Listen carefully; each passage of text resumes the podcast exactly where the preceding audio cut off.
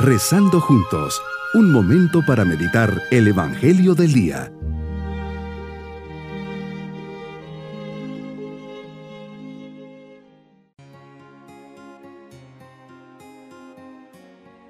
Hoy, 14 de diciembre, memoria de San Juan de la Cruz, nos unimos a la intercesión de este gran santo. San Juan de la Cruz, a quien hoy celebramos, fue un fraile carmelita que supo escuchar y encontrar a Dios, especialmente en los momentos de mayor prueba, soledad y abandono. Recluido nueve meses en una estrecha y oscura prisión, encerrado por sus propios súbditos, entre sufrimientos y privaciones, escribió sus más profundos y bellos poemas espirituales, poemas que reflejan su experiencia interior. ¿A dónde te escondiste, amado, y me dejaste con gemido? Como el siervo huiste habiéndome herido, salí tras de ti clamando y eras ido. Oh bosques y espesuras, plantadas por la mano del amado, oh prado de verduras, de flores esmaltado, decid si por vosotros ha pasado. Las criaturas exclaman, mil gracias derramando, pasó por estos sotos con presura, y yéndolos mirando, con solo su figura, vestido los dejó de hermosura. Meditemos en el Evangelio de San Mateo capítulo 11 versículos 11 al 15. Jesús nos habla sobre Juan el Bautista, tu precursor, que nos invitó a allanar los caminos y enderezar los senderos, a quien no podía ni desatar las correas de sus sandalias. Conoces bien la talla de Juan y lo comparas con personajes del Antiguo Testamento no hay nadie más grande que Juan. Juan es el más grande, más grande que Jeremías, más grande que Abraham, más grande que Isaías. Pero comparado con el Nuevo Testamento, Juan es inferior a todos. El más pequeño en el reino es más grande que Juan. ¿Cómo entender estas palabras aparentemente contradictorias que pronuncia sobre él? Poco antes Juan había enviado a sus discípulos a preguntarte, ¿Eres tú el que ha de venir o tenemos que esperar a otro? Juan parecía tener dudas o por lo menos pasar por un momento de oscuridad.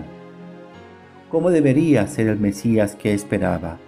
Un Mesías severo que tenía que venir para llevar a cumplimiento el juicio de condena y de ira. Tenía que cortar los árboles desde la raíz, limpiar el campo y tirar el palo seco al fuego. Pero en vez de ser un juez severo, Eres amigo de todos, manso y humilde de corazón. Acoges a los pecadores y come con ellos. Así le contestas a Juan citando al profeta Isaías, como queriendo volverlo a las certezas a través de la Sagrada Escritura.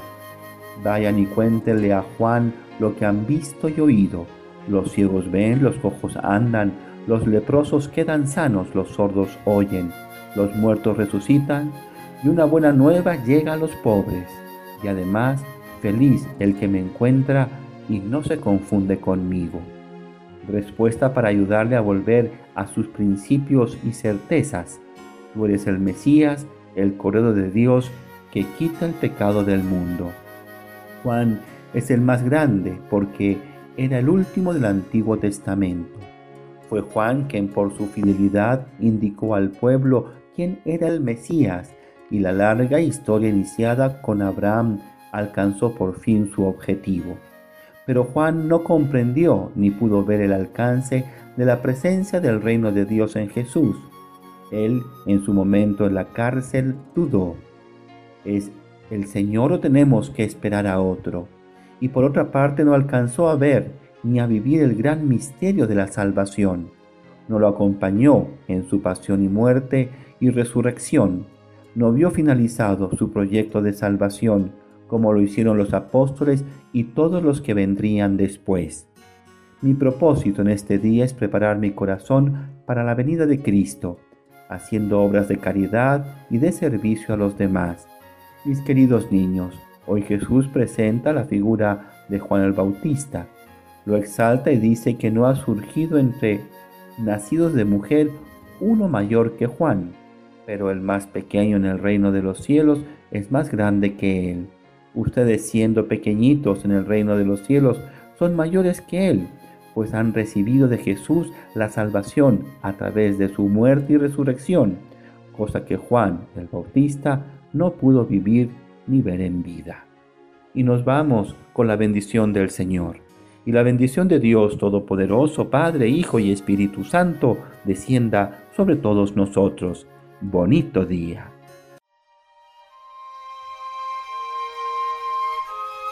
Hemos rezado junto con el Padre Denis Doren, Legionario de Cristo.